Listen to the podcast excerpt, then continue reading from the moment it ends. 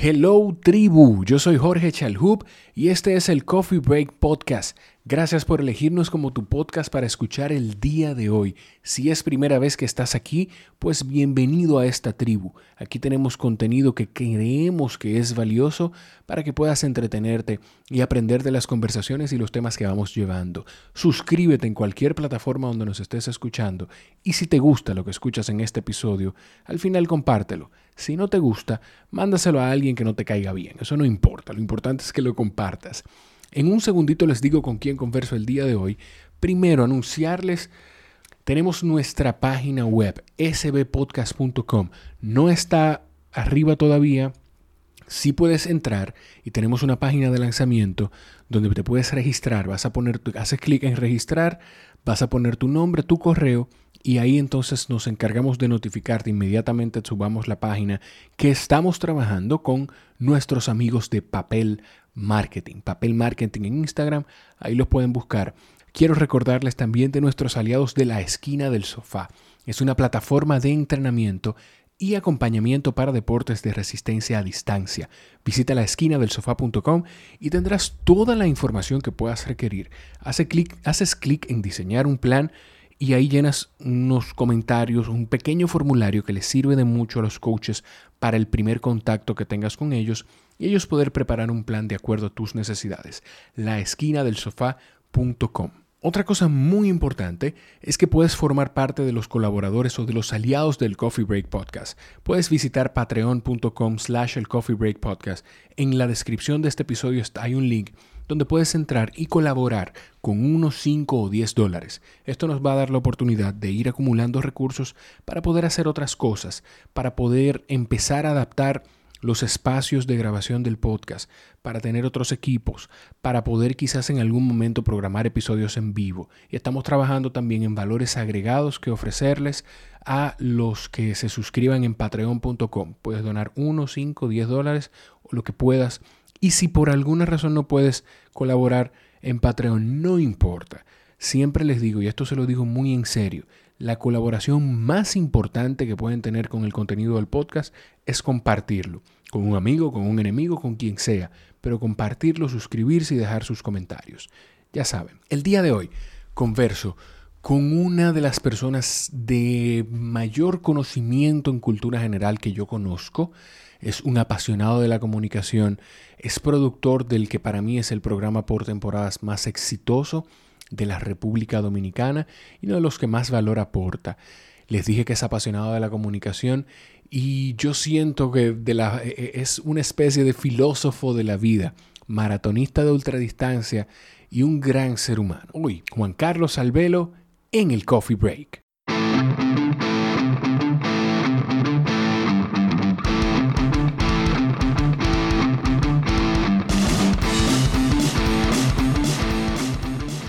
Yo escuché en un sitio de algo que tú tienes en la en, el maletín de ideas de, industria de contenido que funcionaría muy bien como podcast. Tú tienes, esos tú tienes tus nombres de tus ideas que tú has dicho públicamente, tú las tienes registradas. Además, yo honestamente no soy, no soy un modesto en eso. No soy humilde. ¿Por qué? Yo digo las ideas, primero porque son de todo, de cualquiera. Y segundo, porque me van a surgir otras. Súbelo un poquito el micrófono. Y segundo, porque me van a surgir Ahí te oye mejor. Eh, ok. Yo no soy humilde en eso. No, no, yo te, oí, te oí en una... Para, para, sentarme contigo, que nos conocemos, pero para sentarme contigo, oí... Vi algo que hiciste con José Peguero, que es un mm, cronista de espectáculos de aquí de República Dominicana. Y el podcast con Iván, yo lo había escuchado, pero volví a reescucharlo. Ese es Iván on Radio. Cuando ustedes busquen en Spotify, ponen Juan Carlos Albelo y le va a salir el episodio de Iván on Radio. Pero igual eh, también es bueno suscribirse a las conversaciones de Iván. Hace muy buen contenido. yo pretendo, porque yo eh, me estoy introduciendo a esto del podcast. Y además debo oírlo porque tengo una limitante y es que yo no, ha habido manera de yo bajar Spotify que sirva. Mm. No ha habido manera. Pero, ¿lo chequeamos? No ha habido manera. ¿eh? o sea, yo quiero pagar mi Spotify porque estos anuncios me ponen, me ponen mal. Lo chequeamos y también ahí tú tienes, en el iPhone tú tienes una aplicación que se llama eh, Apple Podcast. Ah, ok, pues la voy a bajar. es un palo. Porque yo amo la radio y todo lo que se hable. Entonces, el podcast para mí es como incursión en los nuevos tiempos. O sea, yo tengo, mi mejor amigo me se burla mucho de mí porque tenemos una amiga en común. Bueno, la más Karina Larrauri. Sí. Esa es doña, doña Rocío. Doña Rocío, yo la conozco. Que, siempre, que siempre habla de no perder la sintonía. Entonces ella no lo dice con un, toque muy, muy particular. Eh, en donde ella y mi amigo, mi mejor amigo Cherny, se burla mucho de eso, pero realmente para mí es una, es una ocupación. Okay. Eh, yo digo que yo no soy viejo, yo soy vintage. ¿Entiendes? O sea, yo sí tengo los años que tengo, tengo 47 años y medio, pero yo soy útil a los nuevos tiempos. Claro que sí, ¿no? Y tú te adaptas. Tú sabes, lo que te iba a decir, que en esos contenidos que, que estuve viendo, ahí tú hablas de escuela para heterosexuales. Sí eso es un eso escuché el nombre pues mira, y te visualicé haciendo el podcast. Pues mira, gracias por la idea. Te visualicé haciendo el podcast. No es, bueno, yo, pues en esa mochila yo, transporto todo. Pues yo voy a necesitar que, que nos, que nos juntemos un día por semana. Cuenta conmigo, cuenta Para hablar de cosas de, para heterosexuales. Cuenta conmigo, cuenta conmigo y en el momento también que tú que tú sientas que que, te, que te va a funcionar y tú quieras hacer la inversión de equipo, nos sentamos en todo lo que yo te pueda servir para mí un honor. No, pues te, lo agradezco mucho, pero la verdad es que la idea de escuela para heterosexuales es una idea que tengo hace mucho tiempo porque eh, quiero desbaratar mitos. Yo pienso que uno de mis, de mis, de mis razones de, ser es derribar mitos. Los que puedo. Los que tengo conocimiento para derribarlos. Porque yo fui criado en una comunidad rural en donde el mito es parte de tu crianza. Sí. Eh, de todo el sentido de la palabra, desde la comida, el sincretismo, eh, la misma cosecha, eh, la socialización. Yo le contaba a alguien el otro día que ayer le hablaba, decía, Leonel Fernández parece que está vendido. no, no. Ella decía, Leonel Fernández parece que, no, que, lo pusieron. Yo le dije, ¿tú quieres decir que lo vendieron? ¿Cómo así? Yo, y yo le expliqué la figura del vendido.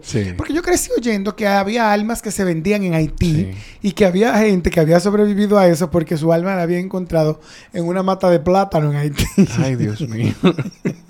Ese es el oscurantismo de... de, no, es secretismo más que oscurantismo. O sea, tú, porque la, la, la creencia no se no se juzgan. bueno, sí, exacto. Sí, sí, ¿Entiendes? no se juzgan. ¿no? Yo, yo, las creencias son todas correctas. Espiritualmente todo el mundo está bien. Sí, porque cada quien... Eh, tú sabes, oye, esta conversación para mí va a ser genial porque tú eres una persona... Y, señores, prepárense porque la conversación va a ir...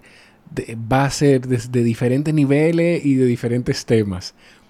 Eso que tú dices es real. Todo el que, el que cree en lo que cree siente que tiene la razón y que, que su Dios es, el Dios correcto y que y que su forma de pensar, hasta los terroristas o los extremistas, hasta los extremistas. De cualquier índole. Claro. Porque tenemos eh, lo, que a lo que nos suena el eh, extremismo es al Islam, pero realmente tenemos extremismo hasta católico, o sea, tenemos el clan, tenemos, tenemos una serie de cosas, tenemos extremismo pentecostal o evangélico, que son gente que no tolera a quien no practique su, crea su creencia. Entonces, eh, los extremismos yo, creo que en alguna parte mm, los extremismos son malos. Lo que nos hace falta son radicales. Lo que nos hace, ¿Cómo así? Mira qué pasa. Porque yo, para mí, para mí van de la mano. Para mí el, no. Radical el radical. Es, que esto es lo que yo creo. Y no, yo no tengo que ver contigo. Contigo, ok.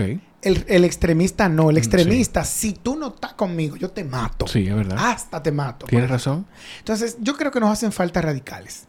¿Por qué? Porque yo creo que nosotros, esto que estamos, por donde estamos transmitiendo ahora, porque nos estamos comunicando, eh, el aparato por donde usted lo está oyendo, eh, la casa donde usted está, la silla donde, donde nos escucha, es producto de un radical. Porque todos los cambios, lo primero que encuentran son oposiciones. Y solo la mentalidad de un radical los defiende hasta hacerlos realidad y nos permite obtener y tener cosas como esta. Y como esto todo, la patria por irnos a lo más sublime. bueno, eh, este podcast, este podcast, yo siento que que, que, lo que yo tengo que comunicar va a aportar valor y que lo que yo quiero hacer va a aportar valor y yo lo creo. y, te radicalizaste en tu voy idea. A decir algo y nadie me, nadie me va a decir que no. Te radicalizaste en tu idea. Ahora, tú no agrediste a nadie. No para nada. Tú no ofendiste a nadie. Eh, el que está en la radio, el que está en la televisión, está bien tan bien como tú. Con los podcasts nos pasa que yo estuve, no envuelto directamente, pero la cuenta en Twitter del, del podcast eh, me mencionaron en, un, en una discusión, un debate de dos personas, donde una, una seguidora, del podcast dice, esto sí es un podcast, contenido valioso, no, dos gente.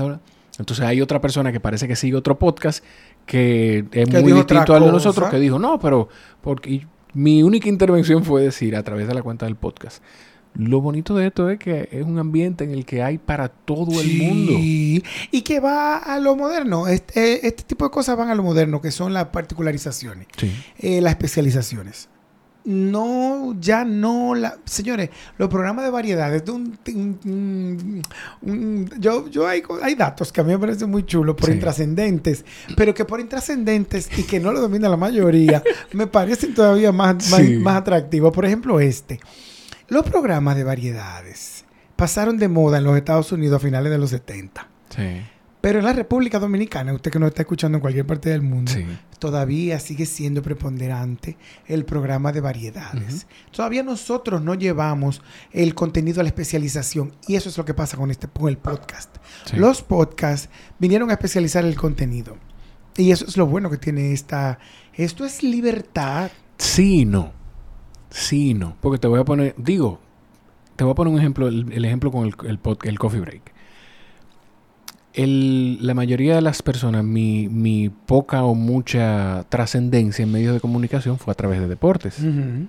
Y la mayoría de las personas que me conocían, me conocían por deporte.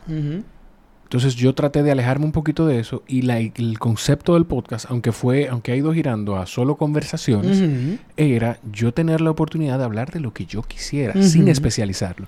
Pero dentro de eso tiene una especialización como que, que, que caemos bien. Finalmente caíste en una especialización. y de eso se trata. ¿Por qué? Porque ya el contenido, porque ya el programa, porque ya el espacio no es tu programa, no es tu podcast, es la plataforma. Sí. Entonces, ¿quién eres tú? Otra oferta.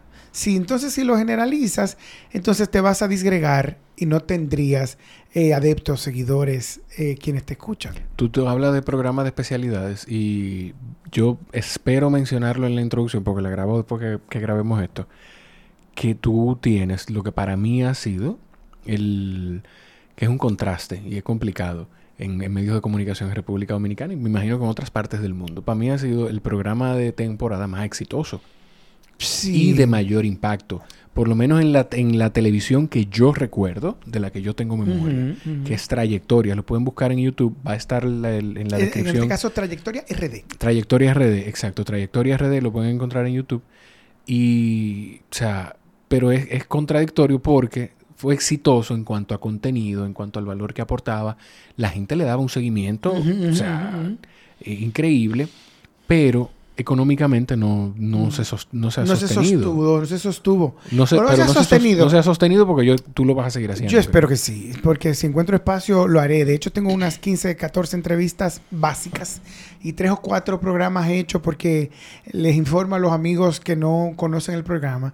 Es un programa biográfico de la República Dominicana en donde cuento, o documental de la República Dominicana, en donde cuento la historia del espectáculo de los últimos 50, 60 años. Eh, más allá, diría yo, porque por ejemplo, eh, yo tengo ahí un contenido sobre las vedettes dominicanas que comienzan en la voz dominicana y la voz dominicana llega al, al se crea en el cincuenta y tanto. Que es la primera estación de radio de República Dominicana. La tercera en Latinoamérica. La, tercera en Latinoamérica. La primera en República Dominicana. Entonces, eh, yo hablo del, del, del, espectáculo en los últimos 70 años, 75 años. Y eh, es una pena porque eh, no ha tenido éxito comercial, pero es algo que yo quiero seguir haciendo porque es mi, mi, mi demostración de calidad, porque es mi demostración de que sí se puede, porque es mi demostración de que el, dinero no importa si los recursos y la intención, el principal recurso es el deseo. Y si, ese, si eso existe, todo se va a dar. Entonces yo en esa idea soy radical y sé que en algún momento va a aparecer dinero y va a dejar dinero. Porque creo en ese formato. Además, es un formato muy particular donde nadie lo conduce. Eh, hay unas, para los que nos escuchan fuera, quizás, hay unas biografías internacionales que a ustedes les pueden interesar, como la de Wilfrido Vargas, como la de Nancy Álvarez, como la de Mili Quesada, como la de Johnny Ventura. No, la de Johnny Ventura no la he hecho. pero, pero está en... En carpeta. ¿En carpeta por programar o, es de las entrevistas que tú tienes? No, no, por programar, porque él no quiere. Él no quiere, él dice que él te quiere hacer una película. Yo le, incluso mm, Nancy, oye, que, que astuta fue Nancy, Nancy Álvarez. Ella me dio la entrevista. La entrevista que sale al aire, el contenido que sale al aire son unos 50, 52 minutos más o menos, de los cuales, la, de, los cuales ella es la protagonista o él es protagonista, pero no sale solo. Claro. Por ende, yo hago una entrevista de alrededor de 3 o 4 horas. La entrevista básica, de donde yo hago el guion. Wow. Grabada con dos cámaras en televisión. De ahí yo saco alrededor entre 33 y 40 minutos. Que, que sin pauta, ese es el contenido sin pauta. Eso es una hora sin pauta. No, no, no, no, no de ahí yo hago de entre ese, ese todavía es crudo. Ese es el crudo. Entonces ahí yo entro las incidentales que son los apoyos que yo pueda encontrar de todo lo que dice en entrevistas y, y, además le agrego imágenes de todo lo que dice el entrevistado principal. Entonces Nancy Álvarez me dio la entrevista y me pidió que por favor le diera el audio del crudo porque van a hacer una película de ella en, Colombia. Oye. Entonces, eh, la verdad es que una cosa no tiene... cruza eso por arriba y lo pone de este lado. el cable es bien largo, ¿no? El cable, exacto. Yo soy como nervioso, que tiene que No, mira, ponlo, tíralo para acá y así. No, haz por ahí mismo. Eh, exacto. y ahí está más cómodo ya. Pues sí, entonces, eh, nada. la verdad que no, no él no querido. Pero, que eso, mira como tú mencionas lo de Nancy, que te iba, lo que te iba a decir era que eso le sirve hasta a él, porque hay cosas que son puntos de vista, lo valioso de, del concepto de que cada cabeza es un mundo, es que como tú lo vas a investigar, probablemente, yo estoy seguro, ningún probablemente, estoy seguro que va a ser muy diferente a como él y el grupo de personas con lo que vayan va a, contar su propia historia. Claro. Eh, aquí hay un proyecto que se está amasando y es hacer una película sobre el show del mediodía. Y yo hice la trayectoria del show del mediodía. El show del mediodía es un programa que tiene 50 años en la República Dominicana, en el horario de 12 del mediodía a 2 de la tarde. Que tú sabes que había un show de que, que el primer show del mediodía, creo que el, concepto sale de, un show de mediodía del Puerto Rico. Sí, sí, lo, trae, lo, trae, un señor que trabajaba en Puerto Rico, que se llama Max Cordero, hijo de un radiodifusor, eh, apellido Cordero, creo que Don Pupo Cordero se llamaba. Yo, lo, yo eso lo escuché en una conversación de un podcast que recomiendo también, es bien variado y tiene conversaciones de Chente y Drach con... ¿Chente? Chente y Drach, te lo voy a compartir. Él tiene tiene más de 600 conversaciones, pero con figuras de, todo tipo y de todo, de todo tamaño. Y yo no sabía eso. Yo, me, me desmontaron un santo, decía yo. Sí, sí, sí. El primero fue, de hecho, Max Cordero se lo vende a... Con Luisito Vigoró, con Luis Vigoró. Pero en Puerto Rico, ¿sabes que Luis Vigoró era dominicano? Sí. No, estoy hablando tuyo, espérate. Los dominicanos eran. Mm, mm, mm, tu papá, tu abuelo me mataría en este momento. Porque son dos músicos. Eran tres músicos dominicanos, dos, dominicanos que se fueron y fueron figuras en el show de mediodía. De hecho, son quienes. Era Lucito Vigoró realmente la figura principal. Pero Max Cordero participaba en el, en, el, proyecto y trajo la idea aquí. Y se junta con eh, Rafael Solano. Wow. Entonces ellos juntos dan inicio al show del mediodía y luego se ven en una mala situación económica. Eh, hay quienes dicen que por malos manejos de Max Cordero. Eh, que no sé si era Max o Mac, porque se lo han dicho de las dos maneras. Y conozco a su esposa, doña Dulce, mi gran amiga.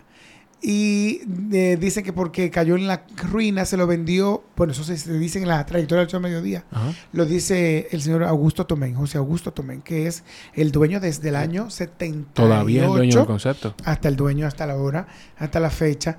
Y él dice que se lo compró por 10 mil pesos de un carro.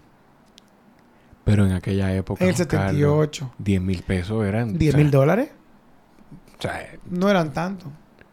No, aunque era 78. Mucho, era mucho. Quizá no por el por, mucho no por la idea, no era, mucho. Era mucho porque el, el, el, sueldo mínimo era 60 pesos. Entonces, ¿eran cuántos sueldos mínimos? Oh, estamos hablando de cuánto, o sea... Como 20 sueldos mínimos. No, no, como... Bueno, sí, sí, sí. 20 por 60. Sí, sí, sí, sí, sí. Más de mil sueldos mínimos. 20 por, 20 por, por, por 20 por 60 son 600.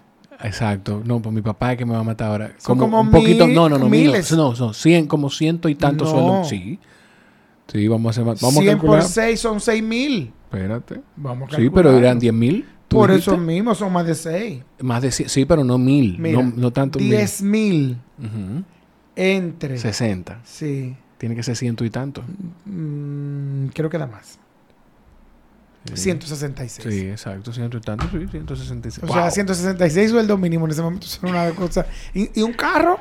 Y un carro. ¿Qué sabrá Dios cuánto costaba el carro? Porque el carro podía costar los 10 mil pesos o más. Sí. Entonces, eh, por eso lo compró esa mina de oro que hoy día factura millones de pesos. ¿Todavía? Mm, sí. La última vez que me enteré de la factura, pienso que me matan esta gente si se entera de que estoy diciendo eso. Yo no sé por qué. Eso no importa. Porque yo no, Porque su público se supone verdad. Pero bueno, la última vez que me enteré, hace más de un año, facturaba 5 millones de pesos al mes. Pero, y, y, entonces, ¿de dónde que viene el comentario de, mira, por ejemplo, yo no pensé que íbamos a caer en esta línea de la conversación, del tema de la crisis de, medios tradicionales. El tema Lo que pasa es que la, crisis de medios tradicionales es, es una crisis es que está explicada. Yo no soy financista, ni mucho menos. Y ojalá hacerlo para ver si menos, mejor, manejo mejor mi finanza. Pero te voy a hacer una explicación. Yo hay que tener claro que ganar menos no es perder. Ok. ¿Por qué? ¿A qué tú te refieres con Porque lo que pasa es que hay gente que se acostumbró a facturar, por ejemplo, no voy a hablar, no voy a poner cifras, a, facturar una cantidad grande de millones de pesos. Luego esa cantidad de millones de pesos baja, pero sus costos son los mismos y resulta que cree que está perdiendo. Si todavía, si todavía, si te dejabas 200 pesos y ahora te está dejando 100, tú no estás perdiendo. Si estás gastando 25. Exacto. Te estás ganando 75. Exacto. Entonces esa, esa es la crisis que muchos alegan. Bueno, pues entonces es un tema de... La gente entiende que, que este tipo de medios le hace va en contra de los medios tradicionales. yo, para mí es todo lo contrario. Yo siento que el podcast y la radio conviven. Eh, y, sobre todo aquí en nuestro país, donde nosotros crecemos más lentamente en el consumo de, lo moderno. La modernidad en nuestro país, a, menos que no sea eh, en asuntos más visibles, no, no, corre tan rápido. Eh, los formatos de televisión que tú no conoces por tu edad, porque entraste ahora, porque entraste mucho después a los medios, entraste en la era digital a los medios de comunicación. Sí, pero en el principio de la, gran, o sea, en el principio de las redes sociales. Por eso, yo no, yo entré, todavía éramos análogo, análogo, análogo, o sea, yo entré en el 92. De investigación había que ir a la biblioteca y a, los archivos de los periódicos. una de las cosas que más me gustó fue cuando en el 95 entro a trabajar en la oficina de Nuria, que se llama Prolatel, no, Provideo. Que, que, es Nuria, perdón, Juan Carlos, que es eh, la principal o una de, ahora mismo una de, las principales periodistas de investigación. Sí, de, nuestro país, que tiene 35 años de ejercicio. Y yo entré a trabajar con ella en el 95 y como asistente de producción, una de las cosas que me tocaba y que más disfrutaba era ir a por los periódicos a investigar. Me tocaba recoger lo que los periódicos decían o habían dicho sobre una determinada información. Y la verdad que yo, para mí era súper apasionante. Pasarme horas enteras viendo periódicos. ¿Tú en qué, a qué edad tú dices que viene de una zona rural, eh, en Cotuí, que es en el norte de la República Dominicana? En el nordeste, para ser más exacto, porque está en el centro de la isla. ¿A qué edad es que tú llegas a Santo Domingo? A los 10 años. 10 años. ¿Tú Hace 37. Wow. yo no tengo 37. Ni la mayoría de los que están viendo posiblemente. ¿Tú sientes que que vivir en, en esa zona rural, lejos de quizá el ruido de, la ciudad en ese momento, en esa primera parte de tu niñez, te ayudó en algo, en, ese enfoque que tú tienes en la investigación, en el que te gusta leer, en que tú te entretienes, o sea, oye, como tú dices que te entretienes, ah, no hay un, un, gen Z o, quizá de los millennials, de los últimos millennials, que tú le digas eh, que se pueda pasar el día completo sin, sin nada tecnológico en las manos que tú lo dejes trancado en una habitación con 10 periódicos y que no se aburra. Sí, bueno, yo la verdad es que yo pienso que uno es como la suma de todo.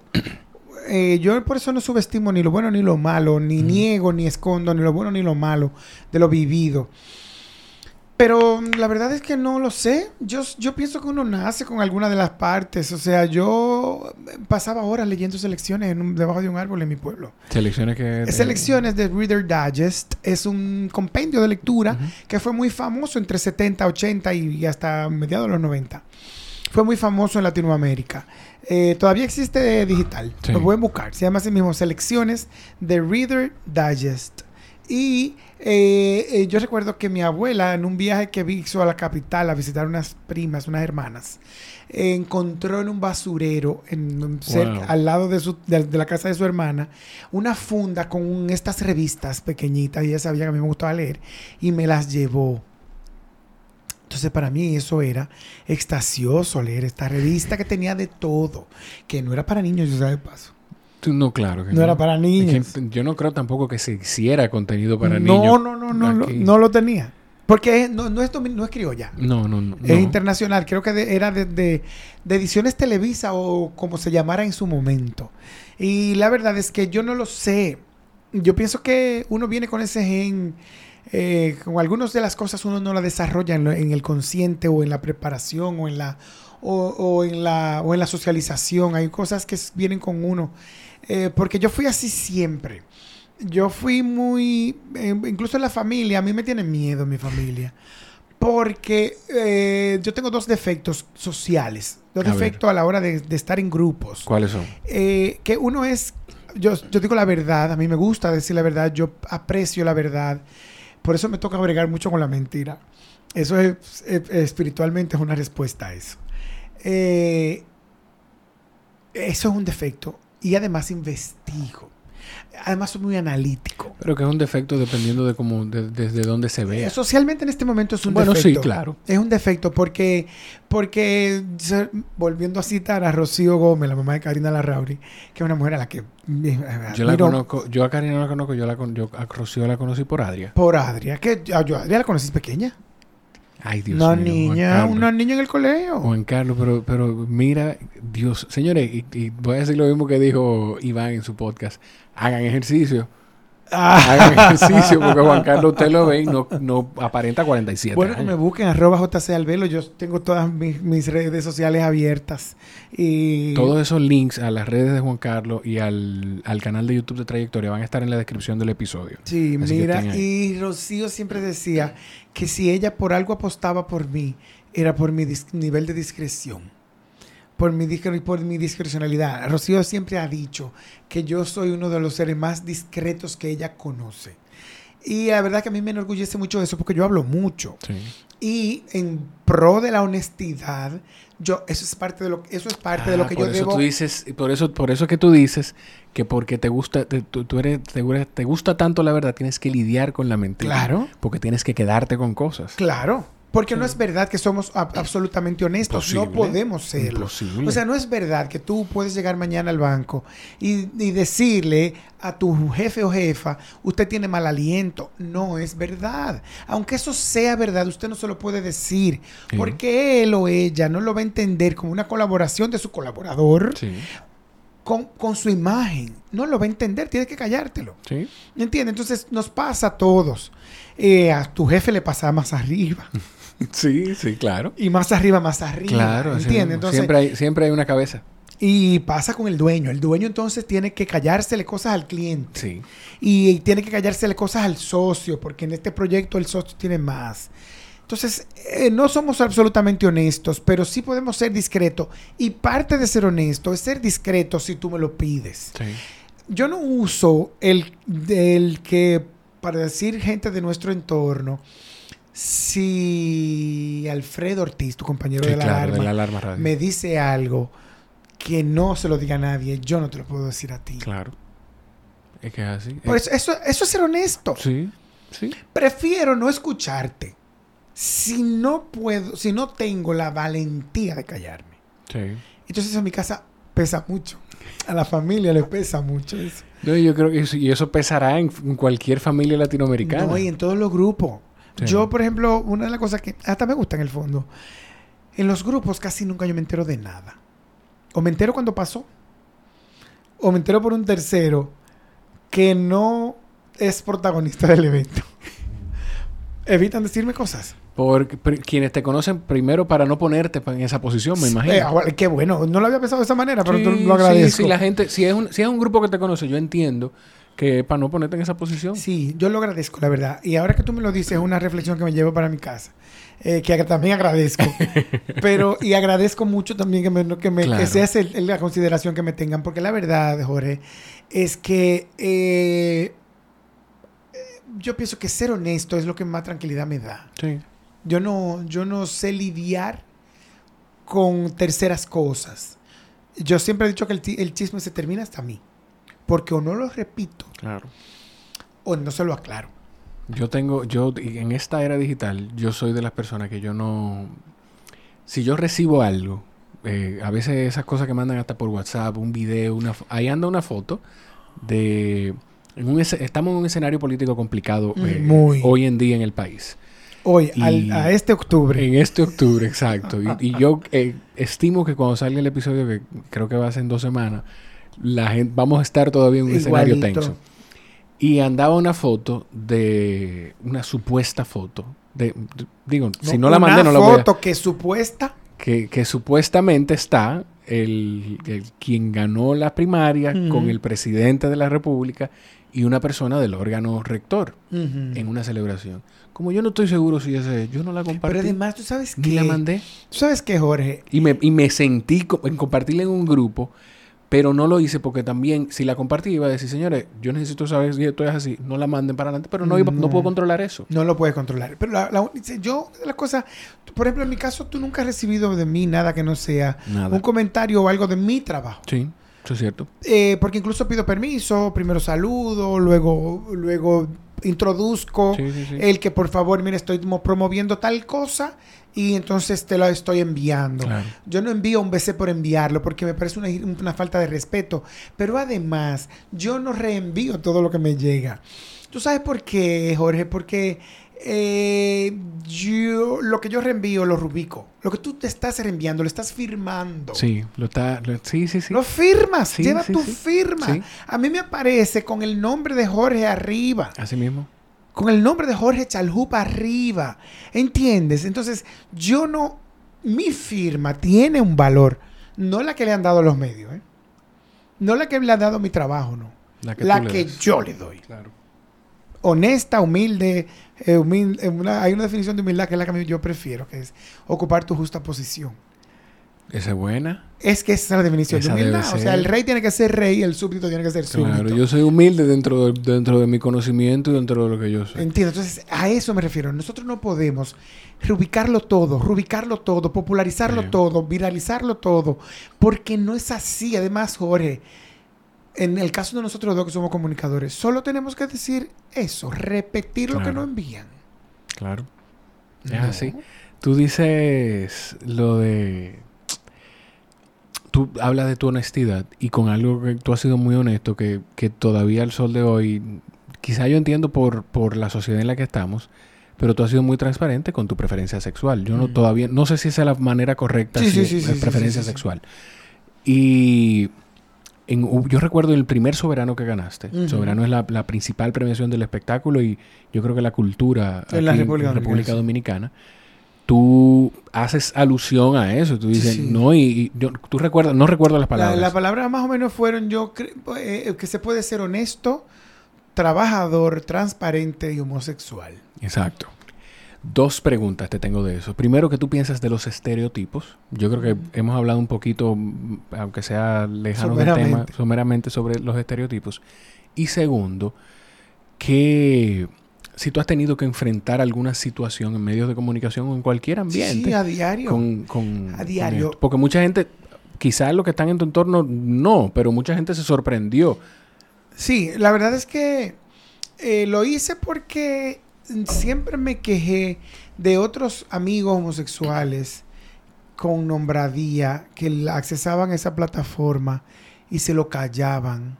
Mientras habíamos en nuestras casas muchachos viendo estos ejemplos de gente que se callaba eso y posiblemente nosotros estábamos intentando suicidarnos. posiblemente nosotros nos estábamos sintiendo los únicos.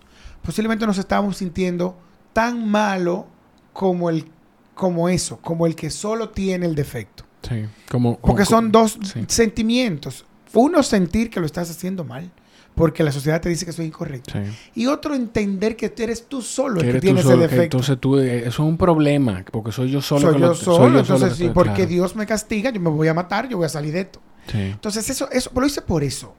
Porque había que, hay que, hay que alentar al que ya tiene ese defecto, abro comillas en este momento y cierro comillas, al que tiene ese defecto social. Hay que alentarlo a que siga viviendo, a que sepa que no es verdad, a que sepa que se puede ser feliz, que con buscar ayuda, eh, si no tienes la fuerza de hacerlo tú solo o sola, eh, con buscar ayuda eh, se logran muchas cosas, pero que además se logran cosas como las mías, trascender dentro de mi quehacer. Sí, sí, sí. Esa es una. Y segundo, en mi casa no sorprendió porque en mi casa lo sabían todo el mundo, mucho, hace mucho. Y mi entorno más íntimo también. Tú, lo, dices y, de verdad yo lo vivo de esa forma, lo cercano que he podido ser contigo. Sí, sí. Que tú eres muy transparente. Y además, es que yo estoy, a mí me molesta tanto como, como al que le pueden hacer la pregunta. Yo estaba en ambiente de trabajo donde dicen, pero fulano, yo creo que fulano es gay, pero ¿por qué él no lo dice? Yo, tú llegas a un sitio, cuando tú llegas, entraste aquí a trabajar, tú dijiste, hey, yo soy heterosexual, quiero que lo sepan claro, además yo te voy a decir una cosa. Eh, una de las cosas que también siempre he respetado de los amigos homosexuales y de algunas figuras del medio que conocemos y que se ha rumorado en su momento que son homosexuales aquí en la República Dominicana. Cuando me lo han preguntado tratando de que yo se lo confirme, no lo hago.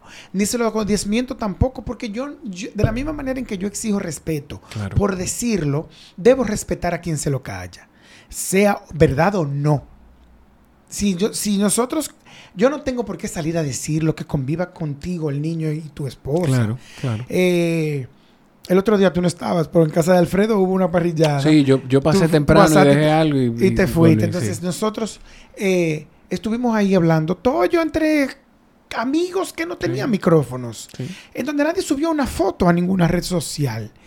Yo no tengo por qué salir a decir, decirlo aquí o decirlo fuera o lo que se habló ahí entre Freddy, Carmen, Alfredo, su esposa, sus hijos, que estaban ahí y, mi pareja estaba al lado. Yo no tengo por qué salir a decir eso. Si tú. Rayos, me lamento que no me, me fui porque no lo conocí. No, bueno, pero la verdad es que lo mismo pasa. O sea, yo no tengo por qué comentar eso porque, porque el respeto. O sea, de la misma manera en que yo tengo que respetar tu preferencia. Óyeme, si tú fueras un machista fanfarrón, yo te lo respetara igual. Claro.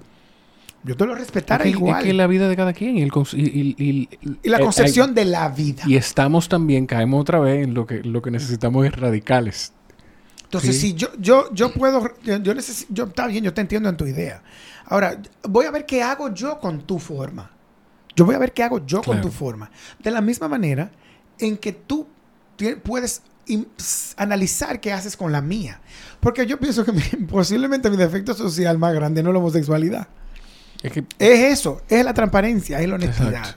Porque, porque decirlo es eso, es un ejercicio de honestidad, más que un desafío a la propia prohibición de lo que hago. El desafío es decirlo. El desafío es tener el respaldo, claro está, de una carrera gracias a Dios, respaldada por la calidad en y por el conocimiento, el mío, no es que yo sea el que más sabe, yo sé que algo sé. Dentro de lo que yo sé, yo, yo sé. entonces, sí, entonces, e, ese tipo de cosas me respaldan y eso hace que mucha gente se calle pero igual no impide que mucha gente me discrimine. Y vamos a aclarar algo con respecto a la palabra discriminación, al concepto de discriminación, porque la gente cree que discriminación es que tú vayas por ahí por la esquina y yo volteé la cara porque tú tienes los cabellos cortos. No discriminar es agrupar. No, no, pero ah, ese es un concepto que he querido aplicar hace mucho. Claro. Hace mucho que he querido aplicar y que la gente entienda. Está bien, me lo rechazan, pero está bien. Pero discriminar también es no es más que, donde eso, donde agrupar es malo, es cuando yo no te permito accesar a un bien, a un servicio por eso que solo yo considero malo. Claro. Por ejemplo, eh, tú corresponde al tu quo, pero por ejemplo en mi caso, si tú no me ves por homosexual, me puedes discriminar por bajito, por barrigón o por calvo. ¿Entiendes? ¿Entiendes? Son, que son elementos discriminatorios. y un ejemplo, en la época de, un racismo más rancio, porque existe todavía en Estados Unidos. Y aquí. Y, y aquí, pero con el ejemplo con los jugadores de béisbol negros en, Estados Unidos en grandes ligas. Ah, mira. El, el problema no estaba en que, en que dijeran...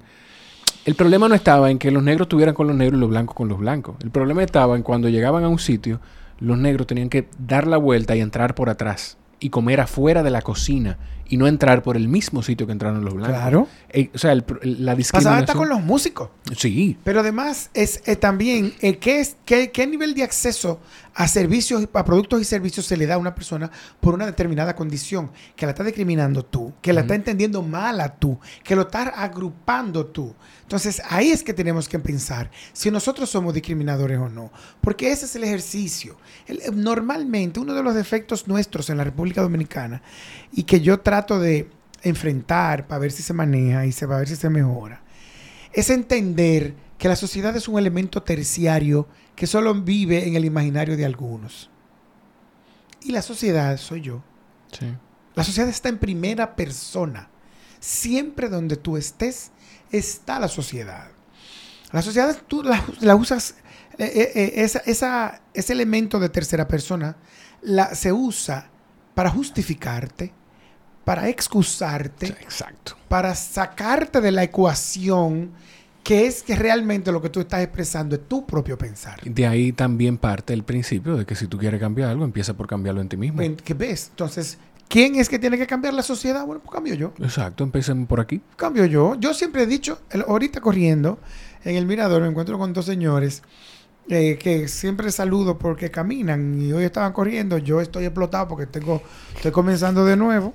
Tenía como cuatro meses que no corría. Bueno, desde abril no corría. Sí. Y y bueno, comenzamos a hablar sobre la situación política de la que tú hacías mención hace un ratico. Y entonces ellos estaban con el que ganó, entonces yo le dije... Podemos, podemos igual, cuando salga el podcast, y, yo creo que esto es algo que de una forma u otra internacionalmente calará, en la, se hicieron un proceso de primarias abiertas, el partido del Estado de poder llevaba cuatro candidatos, pero realmente eran dos contendientes, un expresidente... Eran cinco candidatos. Eran cinco, sí, eran cinco. candidatos un expresidente que ha ganado tres elecciones eh, generales, Leonel Fernández Reina, y un delfín. Un funcionario del, actual, gobierno que aparece como candidato en, hace eh, dos meses antes. Sí. Y entonces resulta que gana el oficialista, que es el que apareció hace dos meses. Exacto. Y esto en un margen de menos de 1.4%. Sí, que me un parece. sistema nuevo. Que además me parece una locura, porque si analizamos los porcientos de cada uno, como que me sobran por ciento. Sí. Pero está bien. Entonces, lo, cierto es que ellos estaban contentos y felices porque ganó su candidato en el partido de oficialista. Y yo les decía, bueno, que seguimos hablando. Y en una me dijo, no, no, no, es que eso no es así. La trampa hay que hacerla. El otro día yo llegué al banco eh, y se burlaron de mí los dos. Dice, él, dice uno, el otro día yo llegué al banco y llamé al gerente. Y había una fila grandísima, llamé al gerente y le dije, un VP del banco, oficial también de Banco de Reserva y llamé a un VP y le dije, mira, yo estoy aquí, hay una fila, ponme a la gerente. Le pasé el teléfono a la gerente y la gerente me mandó directamente a caja. Yo le dije, mira, eso no se hace. Claro. Entonces me dice el otro burlándose, me dice, no, no, eso no se hace, es con lo que tú estabas llamando de que un VP. No, llama al director del banco. Entonces yo me dijo, eh, yo le dije, pero es que la cosa no se hace. ¿Ustedes no quieren un país mejor? Me dijo, sí, pero no lo voy a arreglar yo. Yo le dije, ah, pues donde yo estoy, yo lo arreglo. Exacto. Porque yo lo voy a hacer bien. Exactamente. Y, eso, y eso aplica para todo. Eso es como, yo quiero que te vaya bien, pero no mejor que a mí. Ajá, ajá. Es lo mismo. Yo quiero que el país se arregle, pero, hasta que toca mis intereses. Sí, sí. Sí, que eso así, hasta que toca mis es el intereses. Lamentablemente. Lamentablemente, así es que están manejándolo todo. La gente no lo entiende y no entiende que, que yo siento que poco a poco eh, pensando así con gente como piensas tú, como yo siento que pienso yo también, y que lo pongo en práctica, lo ponemos en práctica. Lo que pasa es que tú no puedes pensar de otra manera porque si no tu abuelo te pica. Exacto, no, empezamos por mi abuelo y después mi papá y, ah, por ahí ejemplo, En tu caso, ejemplo hay de sobra. Sí, sí, sí. Yo, yo, tú sabes que tú lo dices y yo, aparte de que tengo esa formación, yo voy así igual. O sea, yo voy pensando en que donde yo llego, ahí tengo que pensar que aquí localmente la gente reconoce el apellido de mi abuelo y lo reconoce a él como una figura histórica. Sí, sí, sí, sí, sí. Entonces pienso en eso, en que si yo fallo, no, no estoy fallando yo, está fallando un chalhub. Sí, y tú sabes que eso es o está fallando el nieto, don Rafael. Eso es un principio de, de, de, prosperidad. El hecho de que tú, es parte de mis prácticas espirituales, el hecho de que tú eh, honres de esa manera a tus ancestros, a tu abuelo, a tu papá, eh, te hace próspero. O sea, hace que todo lo demás fluya en tu vida. Caramba, que llegue la prosperidad por el lado verde. Eh, no, todo que esperamos eso, pero, pero yo pienso que, que tú tienes eh, muchos elementos de, de, una gente próspera. O sea, tú eres un hombre que vive en paz, tú irradias una buena energía, juntarse contigo es chévere. entiende, o sea, que la verdad es que, y tú lo vas a ver ahora que tienes hijos, cómo eso que yo te estoy diciendo hoy, pero que tú lo tienes desde que yo te conozco, o sea, de toda la vida, me imagino, porque te conocí así. Tú vas a ver cómo va a influir eso ahora que tienes hijos. Porque vas a tener unas herramientas que te van a parecer como si fuera por arte de magia para tú bregar con esa nueva empresa, con ese proyecto que se llama hijo. Tú vas a ver cómo, de alguna manera, eso sirve para estar tranquilo, pero para obtener un resultado parecido también. O sea que e, esto es verdadera prosperidad.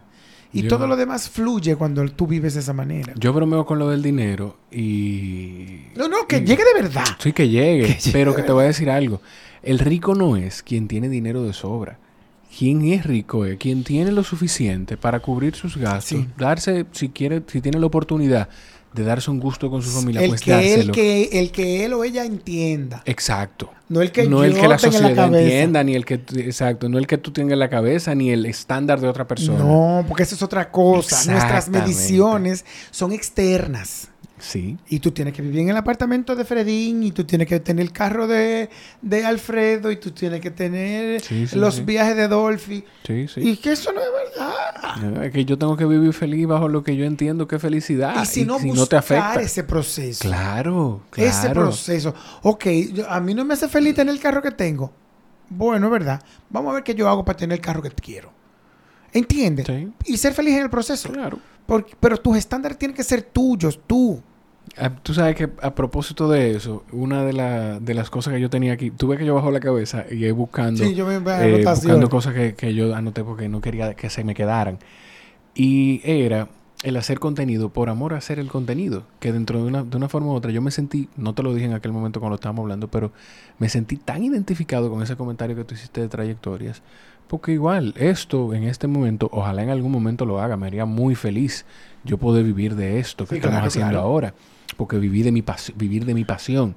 Pero esto no me genera dinero y yo no te puedo explicar la felicidad. Y la, yo le dije, yo cumplo año el, el 11 y le dije a Chayla, eh, mira, mi amor, tú no tienes problema. Bueno, era contigo que sí, sí, estaba hablando. Tú no tienes problema con que yo grabe un podcast el viernes. Ah, yo quería. Yo no, pero, o sea, es una hora y después seguimos con, con la noche. yo no quiero hacer absolutamente nada más que comerme una pizza y pasarme, si yo pudiera pasarme el día de mi cumpleaños grabando podcast y preparando contenido, yo fuera el hombre más feliz del mundo.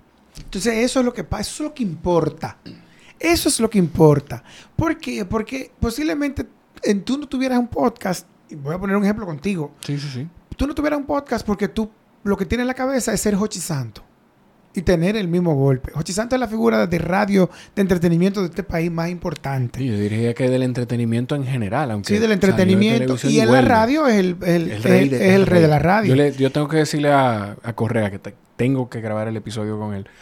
Eh, y después en algún momento yo siento que igual hablar con Jochi Santo tiene que ser exquisito. Sí, exquisito, pero además es una persona súper normal. O sea, que no te va a complicar la vida. Transmite, él, transmite eso. Y, tú vas a ver que, lo, que inténtalo llamar mañana mismo, que él te va a decir sí o no y cuándo. Perfecto. Sin problema. Perfecto. Sin mayores, sin mayores rebuscamientos. Yo quiero ir al mismo golpe y quiero ver cómo se hace el programa. ¿Por qué? Porque yo, disfruta, yo disfruto ver a la gente que sabe hacer las cosas ¿Tuviste la película de de wow de Queen de no recuerdo el nombre se me olvidó ah el nombre. sí se llama eh, Bohemian Rhapsody. Bohemian Rhapsody tú la viste sí. Uno de los momentos que yo más disfruté de la película para la gente puede ser indiferente pero un momento en el que está quien hace el papel de Freddie Mercury en el estudio y como que entra en un trance de inspiración y de trabajo y pa pa pa y la cosa va fluyendo. Y yo le dije a, a la dichosa a Sheila Le dije, mira, eso es una persona, o transmite eso, que estás, yo disfruto ver a la gente que sabe hacer las cosas y le apasionan. Yo disfruto verlo. Claro. Y yo iba a sentarme a ver el, programa, el principal programa de radio de este país tiene que ser. No, pero cuando tú quieras. Hochi es un tipo súper abierto. Y la verdad es que, eh, volviendo a nosotros, eh, hay gente que sus mediciones son exteriores. Tú no tuvieras todas estas horas de disfrute que tú has tenido hasta ahora. Posiblemente deprimido a esta hora, jugando Candy Crush y pensando en que tú deberías estar donde y tener el programa de Hochi. Entonces, eso es lo que pasa. Nosotros no somos. Eh, lo suficientemente honestos como para saberlo. Porque lo primero que tienes que saber es ser honesto contigo mismo. Y decir, ve acá. ¿Qué yo estoy haciendo? ¿Qué yo estoy haciendo? Porque yo tengo que ser Hochi. O si yo quiero ser Hochi. ¿Y? ¿Qué es, lo que voy a, qué es lo que voy a hacer para ¿Ya no te haces infeliz? Sí. ¿Qué yo voy a hacer para ser Hochi? Acepté, acepté que eso es lo que yo quiero. ¿Entiendes? Porque eso, todo se resuelve con honestidad. Sí. Incluso el dolor, cuando tú lo reconoces, se va más rápido y cuando se va, no vuelve. Incluso dolores como la muerte de un pariente, por ejemplo. Eh, de hecho, lo que recomiendan los, los, psicólogos y los life coach y todo eso es, metas en su dolor, viva su dolor. Y acéptelo. Acepte su dolor, que él se va. Claro. La gente que normalmente se queda en el proceso, en cualquiera, en los procesos que enchivan, que tienen que ver con lo intelectual, que tienen que ver con lo profesional, que tienen que ver con lo espiritual, que tienen que ver con lo físico, tú y yo que entrenamos sabemos, es gente que no ha sido honesta. Tú dices eso y me viene a la mente dos cosas. Primero que, en algún momento todos juzgamos. Uno cae en la trampa de juzgar. Yo, yo, yo digo que... Constantemente constantemente, pero también es importante ser honesto con uno y reconocer. ¿Que juzgas? O sea, ya, perfecto. No, quizá no deba hacerlo, pero perfecto. Y lo otro es que yo no soy, yo no he sido honesto con algo, conmigo. El, el tema, yo no he terminado mi carrera universitaria. Y honestamente la voy a terminar porque yo sé que mi mamá quiere que yo la termine. Y yo sé que mi papá quiere que yo tenga un título. Tú, estás, tú lo estás haciendo. Ya yo lo estoy una toma de conciencia llama eso. Yo eh, hice conciencia, lo estoy aceptando y ya empezó un proceso otra vez para reintegrar y para y terminarla y hacer el proceso pensando en que yo sé que lo estoy haciendo por otra persona, pero lo voy a hacer. Muy bien. Y ya. Punto. ¿Ves? Como ya tú, ya la solución. Y tú vas a ver cómo eso, mira, tú te vas por una tercera edad sí, no, ahí, es que voy a hacer el reingreso. vas a coger una materia mensual y cuando tú, eh, antes de que el niño cumpla eh, eh, dos o tres años, te, ah, me quedan diez materias. Ya. Es así, ¿por qué? Porque fuiste honesto. Pero lo mismo pasa con la obesidad.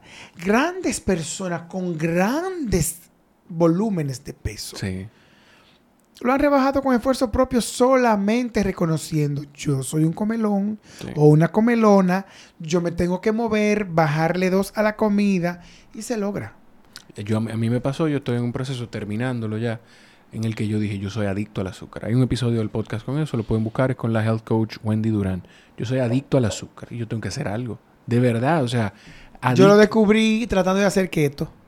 Mm. Tratando de entrar en cetosis yo me iba a morir al segundo día. Pero que me iba a morir. Hasta que yo dije, pero ve acá, ¿se puede consumir azúcar de mentira?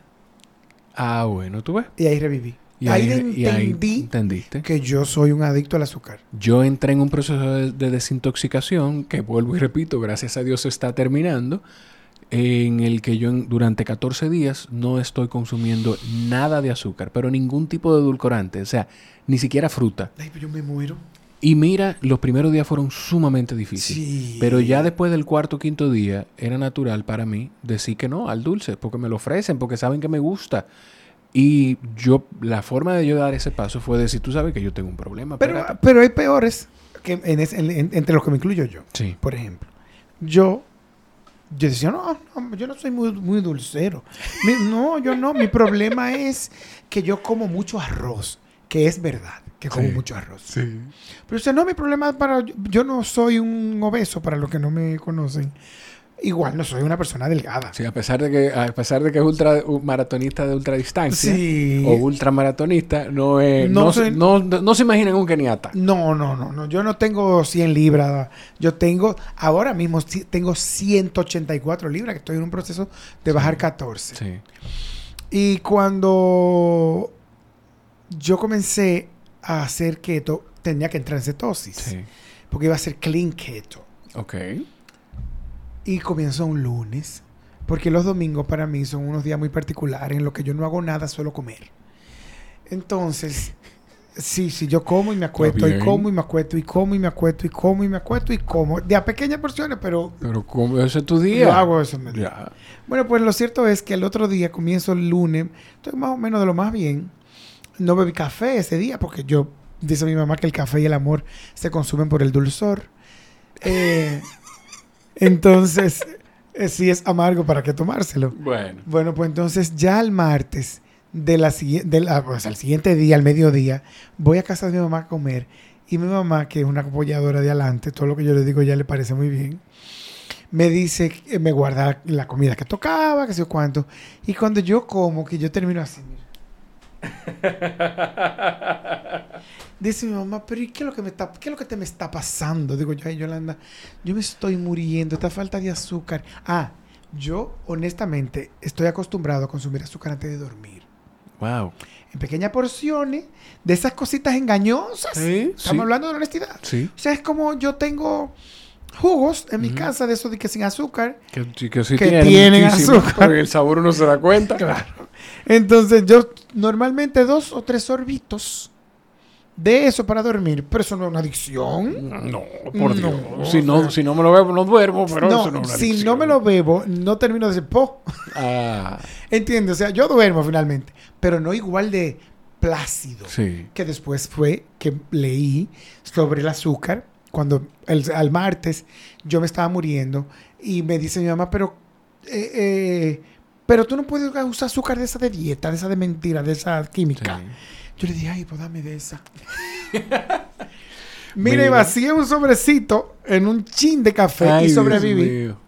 Y sobreviví. Entonces ahí me di cuenta que yo también soy adicto al, azúcar, pero que la mayoría más, y, que mi mamá también lo era, lo descubrió.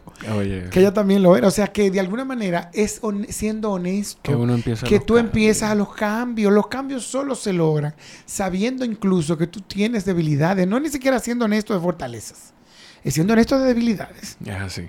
Mira, Juan Carlos, contigo definitivamente hay decenas de cosas con las que, que tú eres de la gente que, que yo le digo, oye, me tengo un episodio, pero esto no quiere decir que más nunca tú vuelves.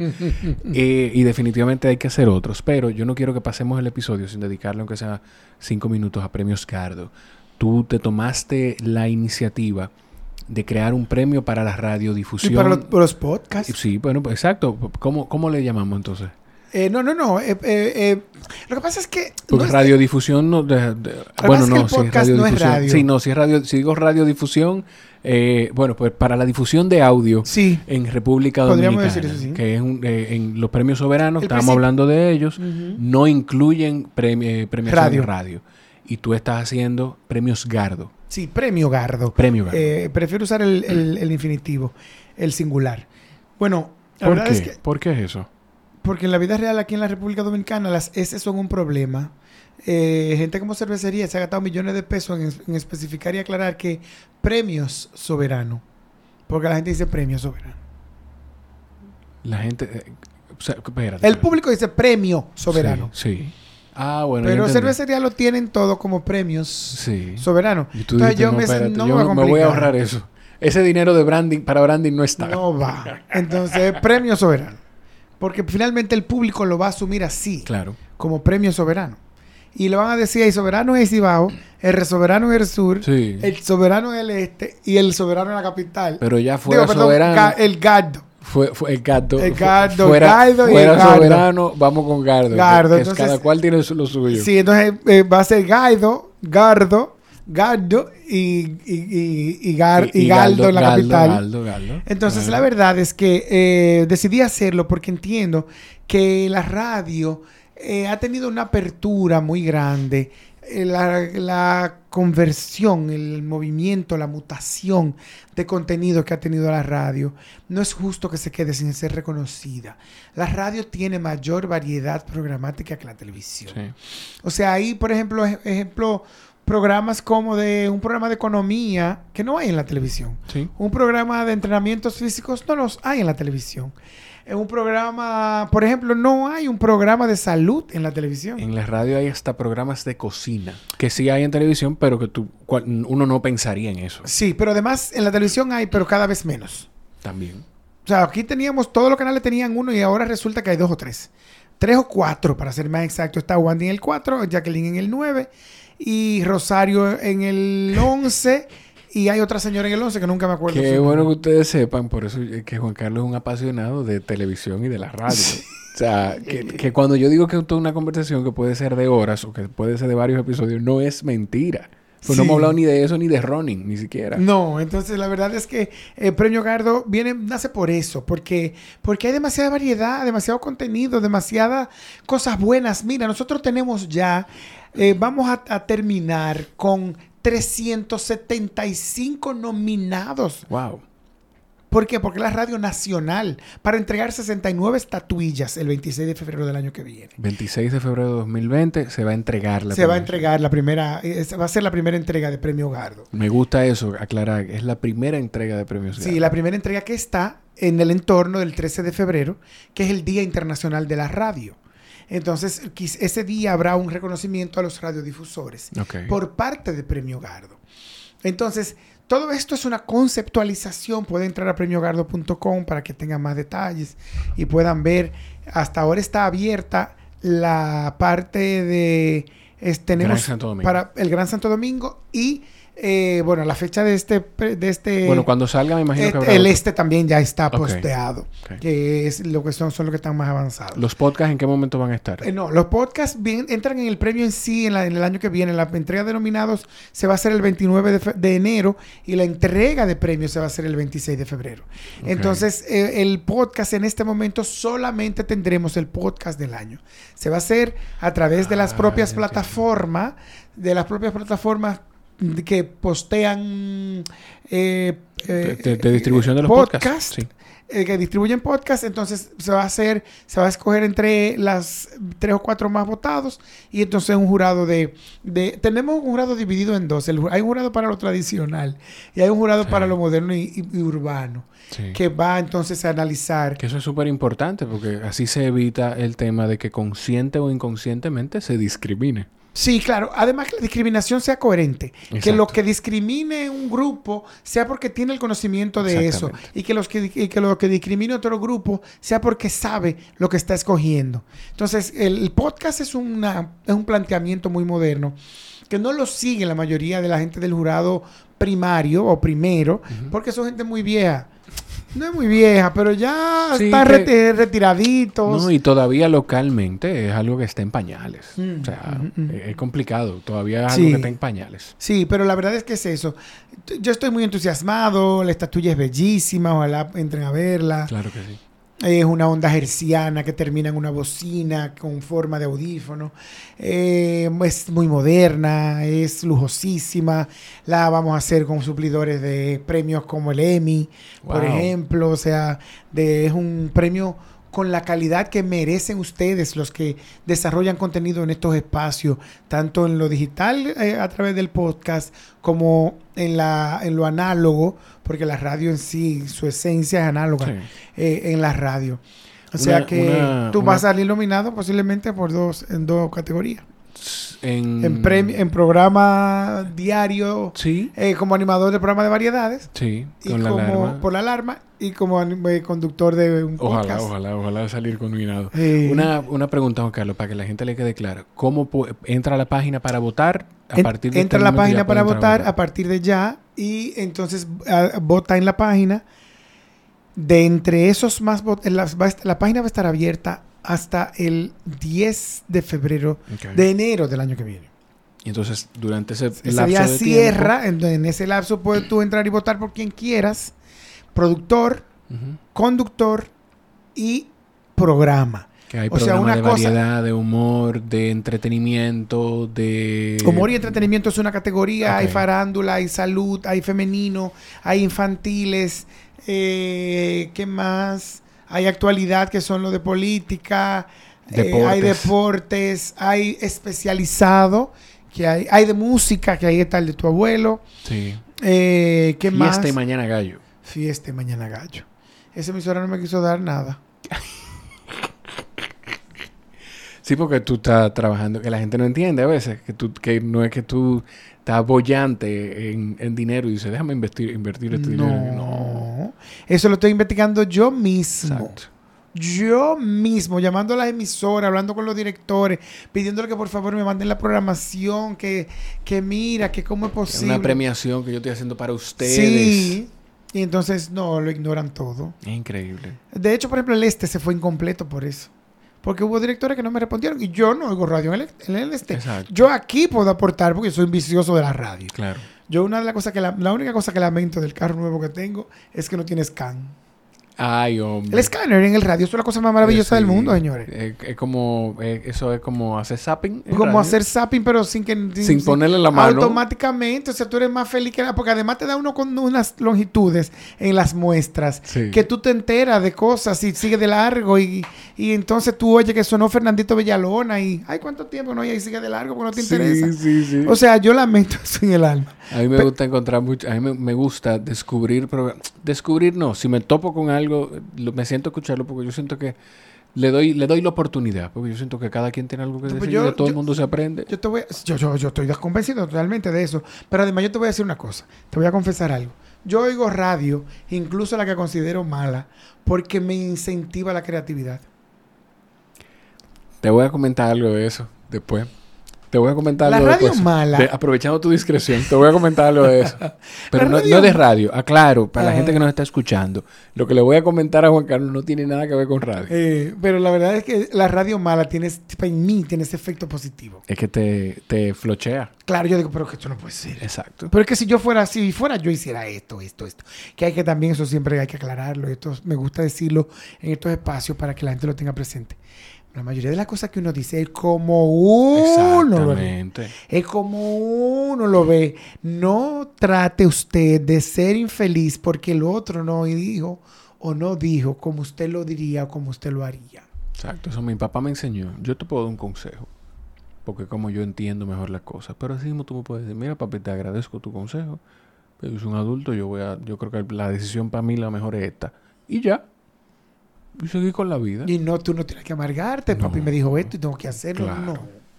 No, entonces eso pasa con todo. De hecho, yo le decía a alguien eh, el otro día sobre algo que le estaba diciendo. Me dice, ¿qué te digo, mi hijo? Yo le dije, no, que me escuche nada más y, no que me diga nada. yo, yo, le mandé a Chile ahorita algo de, un proceso en el que estaba, que no se dio lo que, lo que pensamos que, que se iba a dar. Y ¿Tú fuiste Lionel en ese proceso? Se, lo mandé. No, no, no, no. Ah, señor, reprenda. Se lo mandé y ella, y me dio apuro porque yo siento que ella no encontraba qué poner. me, puso, me puso amén. Y yo le iba a escribir, mi amor, no tiene que escribir nada. yo simplemente te estoy compartiendo eso para que sepa. a, la gente se molesta porque yo lo aclaro eso. Sí, sí. Cuando yo te digo, al otro, ayer, yo soy muy particular en alguna cosa. Me estaba escribiendo un muchacho con síndrome de Down que conocí en el Mirador. Yo le di mi número, él me lo pidió, él me había visto en televisión y me pidió mi número, yo se lo di, feliz. Y él me llama de vez en cuando. Un día de, cualquiera me llama él. Y me pregunta cosas y me dice cosas. Me dice, por ejemplo, cuál es mi cumpleaños, que él se acuerda. Eh, me dice cuál es mi marca de reloj. Me dice cuál es mi marca de perfume, porque él se acuerda. Entonces, ayer me mencionó dos figuras del espectáculo y yo le dije, mira, yo te prometo que yo voy a contactarlos y ver si ellos pueden contactarte. Ay, qué bonito. Pero dame el número, dame el número, dame... No. No, mira, no puedo. Bueno, pues lo cierto es que los contacto a los dos. Y una de ellas, mm, yo la llamé dos veces o tres veces. Y una de ellas me dice, ya la tercera o cuarta vez, eh, le escribo por WhatsApp. Me dijo, ay, discúlpame que no te pude responder. Entonces le dije, no, miembro, no tienes que responderme. Mira, para lo que te estoy hablando es para esto. Toma el número. Y entendió que tú lo estabas haciendo una Molesto. No, y no era molesto. Claro. No tienes que responderme, no es verdad. Ahora, ya veo que estás ocupada. Mira, es para esto, toma el número. Cuando tú puedas, tú te comunicas con él. Tú mandas mucho audio. ¿Tú sabes por qué yo mando mucho audio también? Porque no le doy la oportunidad a la gente de que me malinterprete con su ánimo. Absolutamente. Eso es. Yo no entiendo. Una de las cosas que no entiendo, ¿por qué la gente pide disculpas cuando manda un audio? No, porque no todo el mundo le... A la gente no Entiende, entonces, pero no, pues entonces, pero mande su audio tranquilo. Señor, una de las cosas que tenemos en esta generación actual, eh, no porque... Bueno, sí, yo estoy de esta generación, estoy actuando, estoy vivo, estoy consumiendo y produciendo cosas. Una de las cosas que tenemos es que nos estamos cerrando posibilidades. O sea, hay gente que te dice cosas como yo no veo televisión. ¿Por qué? Hay gente que te dice cosas como yo no le cojo una llamada de WhatsApp a nadie. ¿Por qué? Sí. ¿Por qué? O sea. Yo no cojo llamada en privado. yo no cojo llamadas de un número desconocido. ¿Quién ¿Por sabe qué? lo que está perdiendo? ¿Por qué? Si es todo lo contrario. Estamos ya, no hay nada que temer. Porque el número del que me llamaron, aunque me amenazara, me, insultara, yo tengo un elemento para localizarlo. Hay un número, no pasa nada. Claro. Entonces te lo digo esto porque está pasando mucho con, la, con los contenidos, con las plataformas que sirven contenido. No, yo solamente veo Netflix. ¿Por qué? Te lo, te, te, lo, te lo muchísimas cosas. Te lo pierde. De muchísimas cosas. Netflix no lo tiene todo. Incluso desconectarte de tu, de tu comunicación local. Y esto te lo digo al que esté en Chile, en Guayaquil, en, Perú, en México. Tenemos gente que nos escucha en, en, esos países. No te desconecte de tu localidad. Claro. Porque finalmente, donde que vives, no vives. Por más, por, por más internauta que seas, vives ahí. Vives ahí, no te puedes desconectar. Tienes que hacer ciudadanía, tienes que provocar el cambio ahí. Tienes que, saber qué pasa ahí. Y nosotros, a nosotros no, no, debe pasarlo, no tenemos que hacer lo mismo. O sea, nos alimentamos compartiendo con el señor del parqueo, nos alimentamos. No hay por qué... Eh, una de las cosas que también tenemos en esta actualidad es que tenemos miedo que nos transgreda nuestra privacidad. Pero, bueno, eso es muy difícil. Sí. ¿Para qué te, lo, privado, lo, privado, lo, privado lo defines tú. Punto. Lo, que es privado y lo que no lo defines tú. Yo grabé, yo grabé, yo lo he dicho, yo creo que lo he dicho aquí. Yo grabé una carta que le escribí a Jorge Iván antes de que naciera. Y la grabé y le dije a, a mira, yo creo que voy a, publicarlo como un episodio, pero no sé. Y lo grabé y después de escucharla, que me gustó y, y fue hasta difícil grabarlo, yo soy muy emocional, muy emotivo, y dije, no, esto, esto es para mí y para mi hijo. Yo se lo guardo a él y que él lo escuche en algún momento. Para mí eso es privado, yo decidí no publicarlo. Entiendo, entonces no, es verdad que va a venir ninguna red social a violar tu, tu, privacidad. Ni ningún vecino siquiera. Exacto. Porque tú tienes tus reglas y tú sabes qué pasa y qué no por esa puerta. Entonces tú no, eso no impide que tú te encuentres con tu vecino y haya un buenos días. Exactamente. Que eso no pase, que eso no hace que tú te encuentres con tu vecino y le sirvas el chin de azúcar, el... Hasta abrirle la puerta. Abrirle la puerta. Él se me quedó la llave vecino. El... Yo no tengo agua. Sí, sí.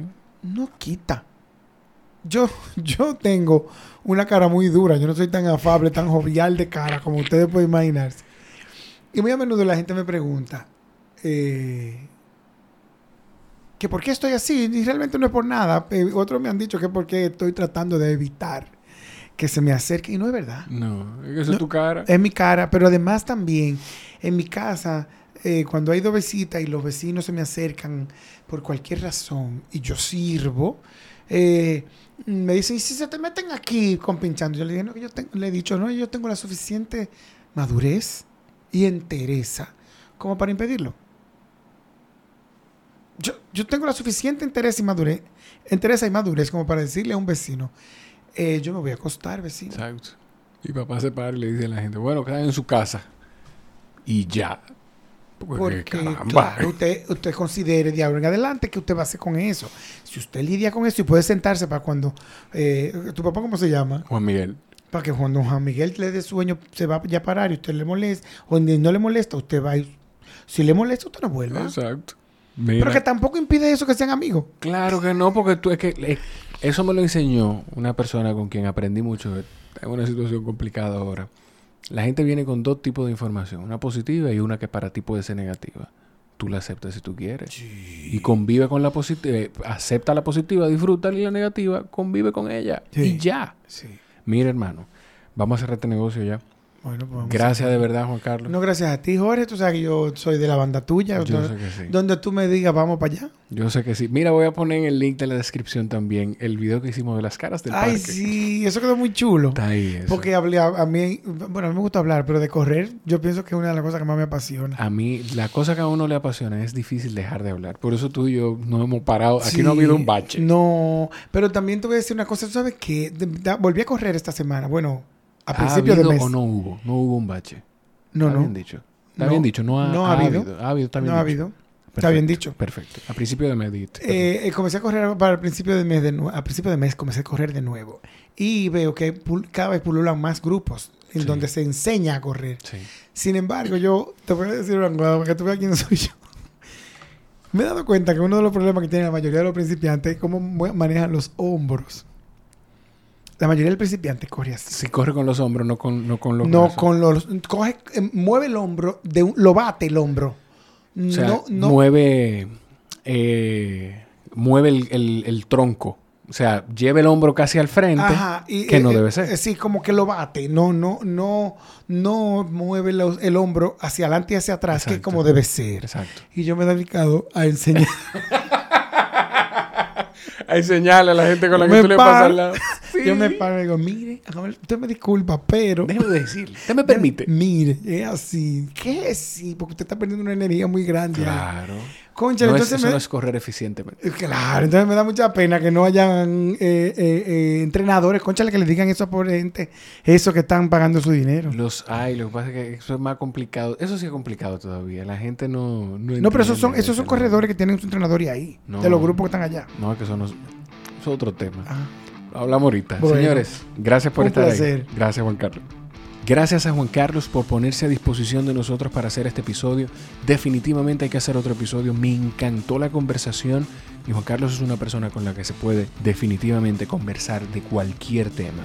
Si te gustó el episodio, compárteselo a una persona que quieras y que sientas que le puede encontrar valor. Suscríbete, déjanos tus comentarios en cualquiera de las plataformas o escríbenos en Instagram arroba sbpodcast, en Twitter el Coffee Break Podcast y ve a nuestra página sbpodcast.com. Gracias por estar ahí. Nos escuchamos en la próxima.